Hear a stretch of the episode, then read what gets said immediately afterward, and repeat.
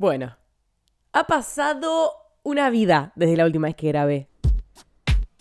Buenas, yo soy Jacinta, este es mi podcast tipo, palabra que repito muchas veces, por eso le puse ese título, no me lo reproches, por favor. Antes de que dejes el celular, podés seguirme en Instagram, Spotify y TikTok para estar al día de todo lo que pasa en esta comunidad. Pedazo de comunidad. Y bienvenido o bienvenida a otro de mis episodios. No sé cuál estás por escuchar, pero están todos buenardos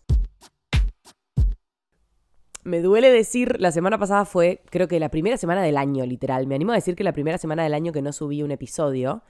Eh, pero bueno, a menos que ustedes no quieran que yo explote, me tengo que dar esos, esos pequeños beneficios.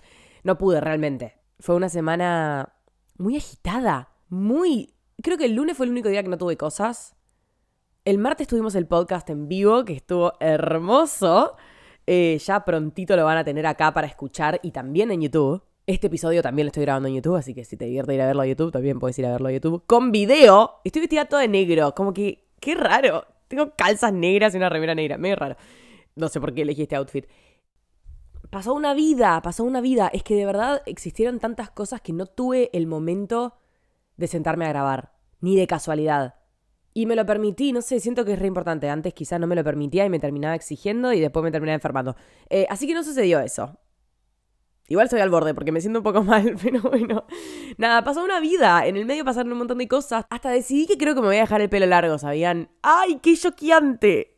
No me pega el pelo largo. Siento que no va. Tipo, si yo fuese un dibujito animado, no tendría el pelo largo, lo tendría corto siempre. Pero siento que tengo como que renovar. Tengo el pelo corto hace mucho tiempo. Onda, tengo 21 y desde cuarto año de colegio que lo tengo corto, corto siento que necesito aires nuevos. Igual de acá a que me crezca y a que yo soporte dejármelo largo, porque viste que el corte intermedio es muy incómodo, que no es tipo ni corto ni largo. Es una mierda ese gris. Entonces voy a tener que superarlo. No creo que pueda. Seguramente a la mitad de todo este proceso diga, che, no, ya está, prefiero volver al corto y me rape de nuevo. Pero nada, ven que una banda de cosas pasaron en el medio. Aquí estoy de vuelta, voy a seguir respetando el cronograma. También la semana pasada no pude grabar eh, blog para YouTube. Sí subí uno, pero no pude grabar el próximo. Así que esta semana me tengo que encargar de eso. Buenísimo. Bueno, en fin, agitación. Hoy es lunes. Estoy re perdida, boludo.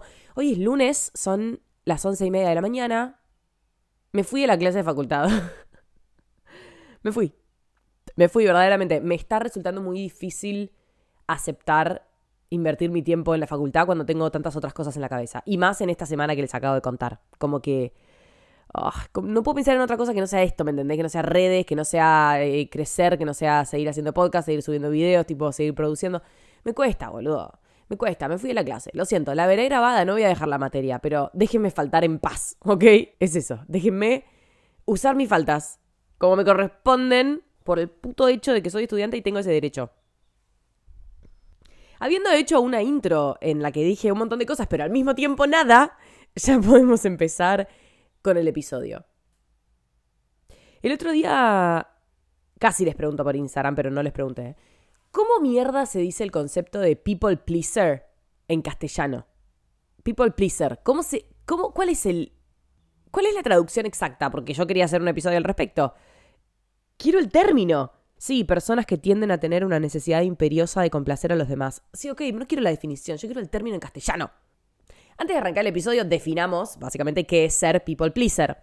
Claro, o sea, son, acá Google dice que son esas personas que están dispuestas a hacer muchas cosas por quedar bien con quienes los rodean. Como que tus acciones, la mayoría del tiempo, están tendiendo a complacer a los demás, a que los demás se sientan cómodos, a que las necesidades de los demás estén cubiertas. Muchas veces te lleva a priorizar justamente las necesidades del otro por sobre las tuyas. Entonces, claramente que eso es degradante para vos y para tu autoestima, porque es como que estás constantemente diciéndole que sí al otro y diciéndote que no a vos y a tus necesidades y a tus sentimientos, a tus, a tus emociones.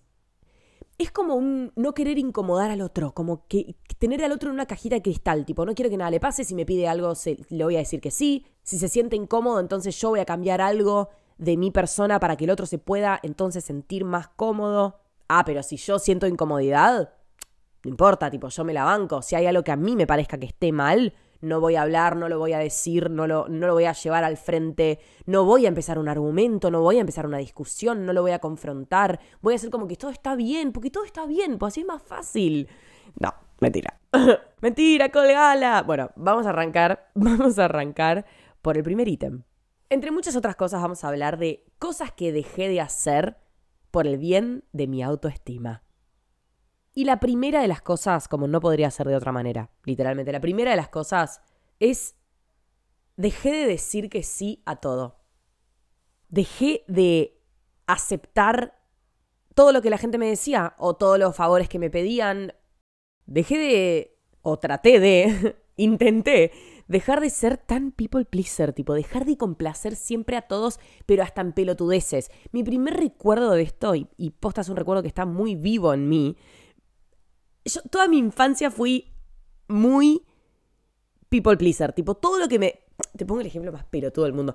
Todo lo que me pedían mis primos, no sé, cuando yo tenía 10 años literalmente, 10 años, 12, 7, todas esas edades, eh, todo lo que me pedían yo decía que sí. Cumplía y creo que lo sigo haciendo todos los favores. Todos los favores. Tipo, desde, ay, me traes un vaso de jugo porque teníamos dos años. Hasta, eh, che, me haces masajes por cinco minutos. casi ese pedido de mierda. Tipo, ay, me haces masajes, me haces mimitos. ¡No! No tengo ganas, boludo, no. A ver, ¿qué me pasaba? De pendeja quizás sentía que.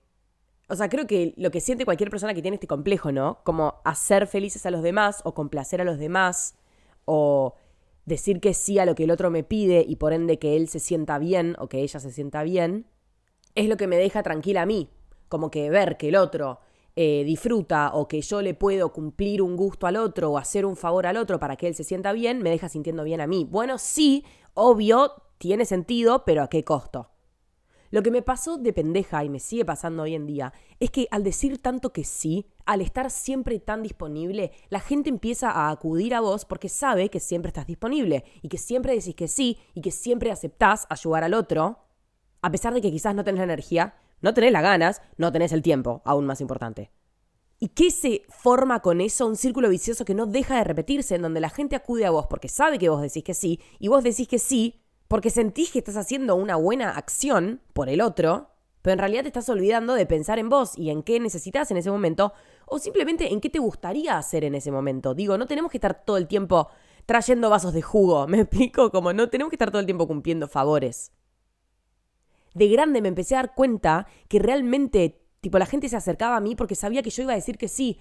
Y eso me empezó a remolestar. ¿Me empecé a enojar con el otro? No, obvio que no. Me empecé a enojar conmigo misma. A decir tipo, che, ¿qué onda? Estás dejando pasar un montón de cosas. Entonces, la gente acude a vos pensando que siempre les vas a decir que sí. Tipo, ay, dale, sí, te acompaño a tal lado. Ay, dale, te hago tal favor. O ay, dale, te hago tal trabajo práctico.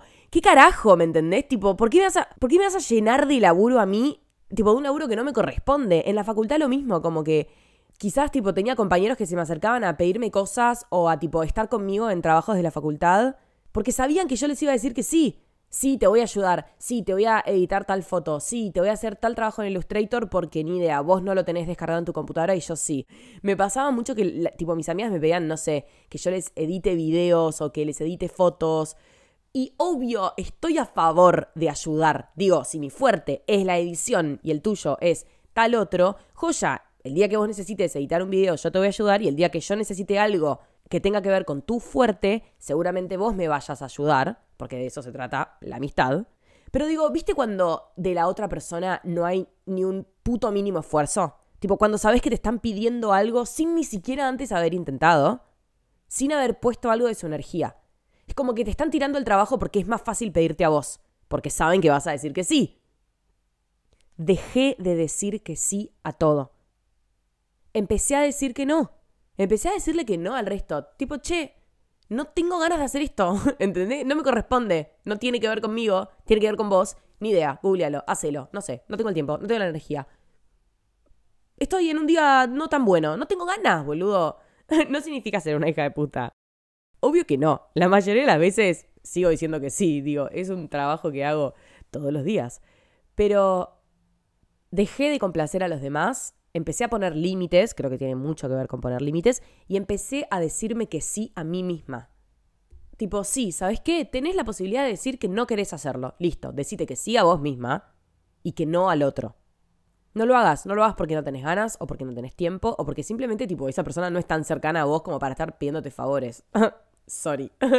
Yo soy la anti-favores, tipo, realmente. Siento que al resto de las personas no pido favores, sin embargo, le cumplo los favores a los demás.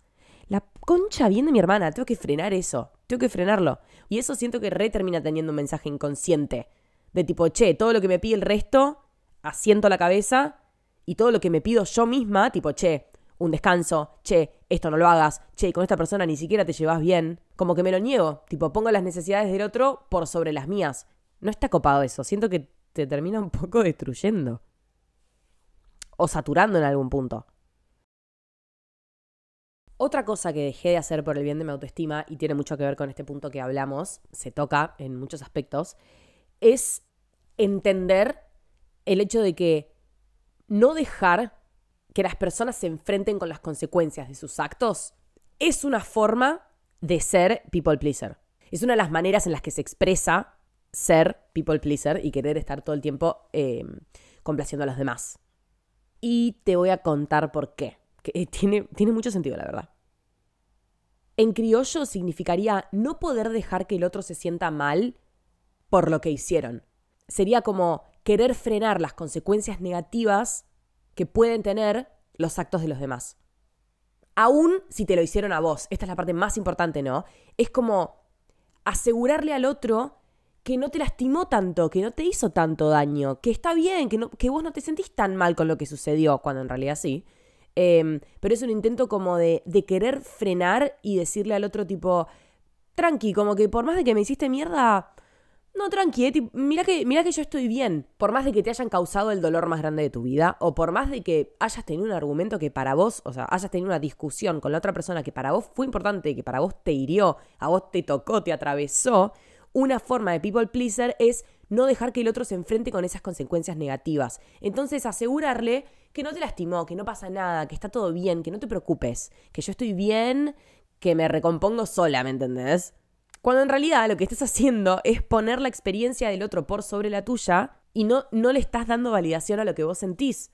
Que es un sentimiento rehumano, tipo, che, por ahí existió una pelea, por ahí existió un argumento, alguien hizo algo que te lastimó. Y está bien comunicarlo, no es condenar al otro, sino simplemente, che, comunicarlo, che, me siento así.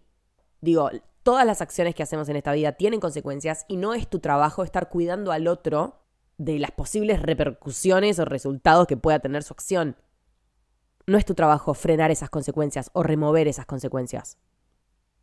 Porque así también es como que estás adoptando una posición re em, paternal, se dice, como de madre o de padre, de no dejar que, tu hijo o tipo tu amiga, la persona que sea que esté involucrada, no dejar que esa persona se enfrente con la realidad de tipo, che, hiciste algo choto y esto tiene consecuencias, y que vos veas las consecuencias y que vos te enfrentes con las consecuencias, va a hacer que no lo repitas en un futuro. Entonces, si frenás ese proceso natural y tipo no dejas que el otro se dé cuenta que te hizo daño, lo único que estás haciendo es perjudicar a los dos. Es perjudicial para los dos, no beneficia a nadie porque vos estás sufriendo en silencio, estás invalidando tus emociones y el otro no se está chocando con la realidad, entonces lo va a seguir repitiendo y va a seguir lastimando a, más cantidad de gente. El otro no entiende que no debería hacerlo de vuelta si vos no le comunicás que eso no estuvo copado. Es esa frase de no te hagas pedazos tratando de mantener completos a los demás. En Instagram hice un reel al respecto. Otra manera de ser people pleaser em, en la cual me identifico mucho Igual por suerte todos estos patrones, siento que los últimos dos, tres años de mi vida, de verdad que estuve haciendo un esfuerzo enorme para revertirlos. Porque a la otra persona no le cambia tanto. Siento que tipo a mí me cambiaba más. Eh, ¿Viste? La otra persona ni idea, si te pide un vaso de agua y vos le decís que no, bueno, ya está, lo va a buscar ella, como que, no sé, va, o sea, a la otra persona no le cambia tanto que le digas que no, que no le quieres hacer masajes durante tres minutos, ¿me entendés? Pero a vos sí, porque significa que te estás escuchando por sobre la otra persona. Y eso es lo más importante. Em, como decía, otra forma que yo retengo de ser people pleaser es el hecho de sobreexplicarme. Tipo, dar sobreexplicaciones, explicaciones de más, cuando digo que no. Cuando no hago un programa, cuando no puedo hacer tal cosa o no te puedo ayudar en tal ámbito, te digo que no, que ya es algo que me recuesta, Y además de decirte que no, me voy a asegurar de que te estoy remarcando todos los argumentos que son completamente lógicos y coherentes para que yo te diga que no. Para que no sientas que yo te estoy diciendo que no, ¿entendés? Es como que quiero minimizar el hecho de que no te estoy complaciendo. Entonces te voy a explicar por qué, ¿me entendés? Tipo, si me ofreces, esto es en lo más mínimo, ¿eh? Si me decís un sábado de ir a un local vintage, ni idea, a las 4 de la tarde y yo estoy cansada porque a la mañana, ni idea, el viernes salí y después a la mañana hice cualquier otro programa, ni idea, o salí a correr y estoy tipo cansada, simplemente cansada de la semana y lo que sea, yo realmente que soy capaz de, tipo, grabarte un minuto y medio en audio explicándote por qué, por qué no voy a ir. Explicándote por qué me encantaría, pero te voy a tener que decir que no. Y tipo, inconscientemente, como que subliminalmente te voy a estar rogando que me perdones, ¿me entendés? Tipo, te voy a estar diciendo perdón, perdón en serio, boluda, te juro que me re divierte el programa, no es, eh, no es que no lo quiera hacer, pero de verdad, tipo, no me siento muy bien, si me sintiese bien lo haría. Tipo, Flaco, ¿puedes dejar eso de explicarte? ¿Puedes decir que no y ya? Che, no, me da estoy cansada, punto. No es ser mala onda. Nada, igual entiendo que es un punto medio de transición, como que antes quizá me costaba decir que no y terminaba haciendo las cosas igual. Ahora por lo menos digo que no, aunque con sobreexplicaciones. Pero bueno, al menos digo que no. Otra forma de people pleaser, pero esta no la hago tanto. No la hago, creo que, nada, la hago en su justa medida, digo, como todos.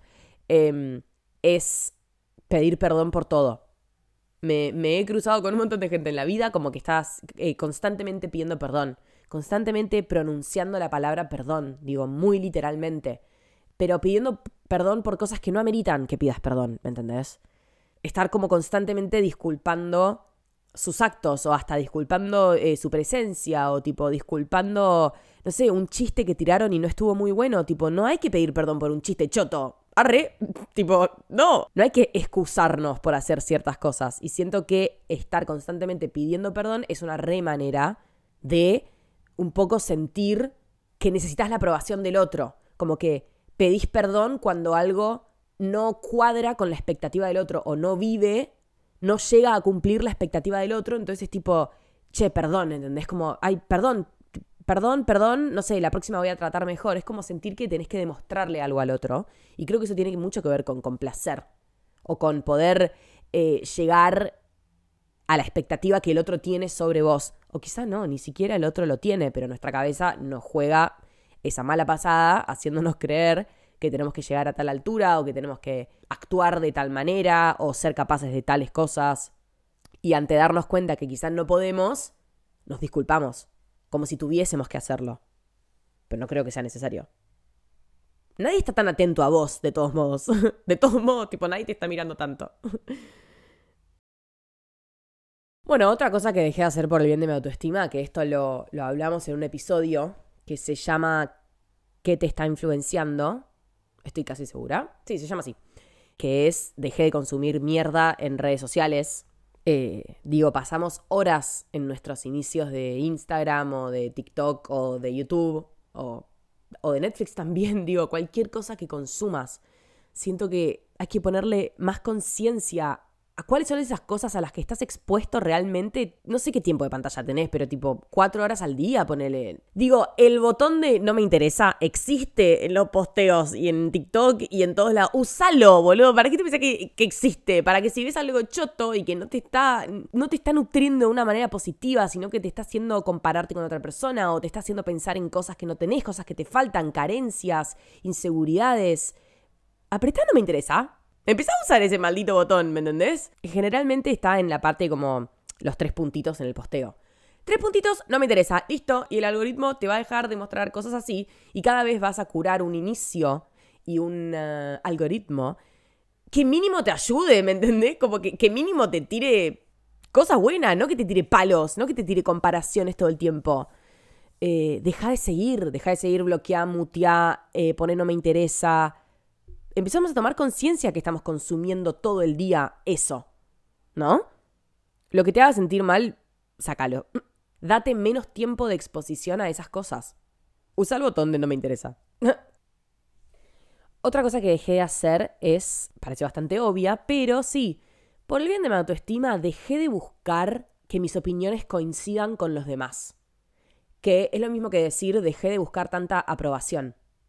Dejé de darle valor a mis opiniones, a mis gustos y a mis preferencias en relación a qué tanto el resto piensa igual que yo, ¿entendés? Como, no sé, no, no, necesito tener 12 discípulos que me estén siguiendo atrás como perritos y que estén tipo avalando todo lo que yo decido y validando que todas mis opiniones son grosas y están buenas. Digo, no lo necesito, o sea, con tal de yo ser consciente que mis opiniones no le están haciendo daño al resto, em, ya está, eso me alcanza.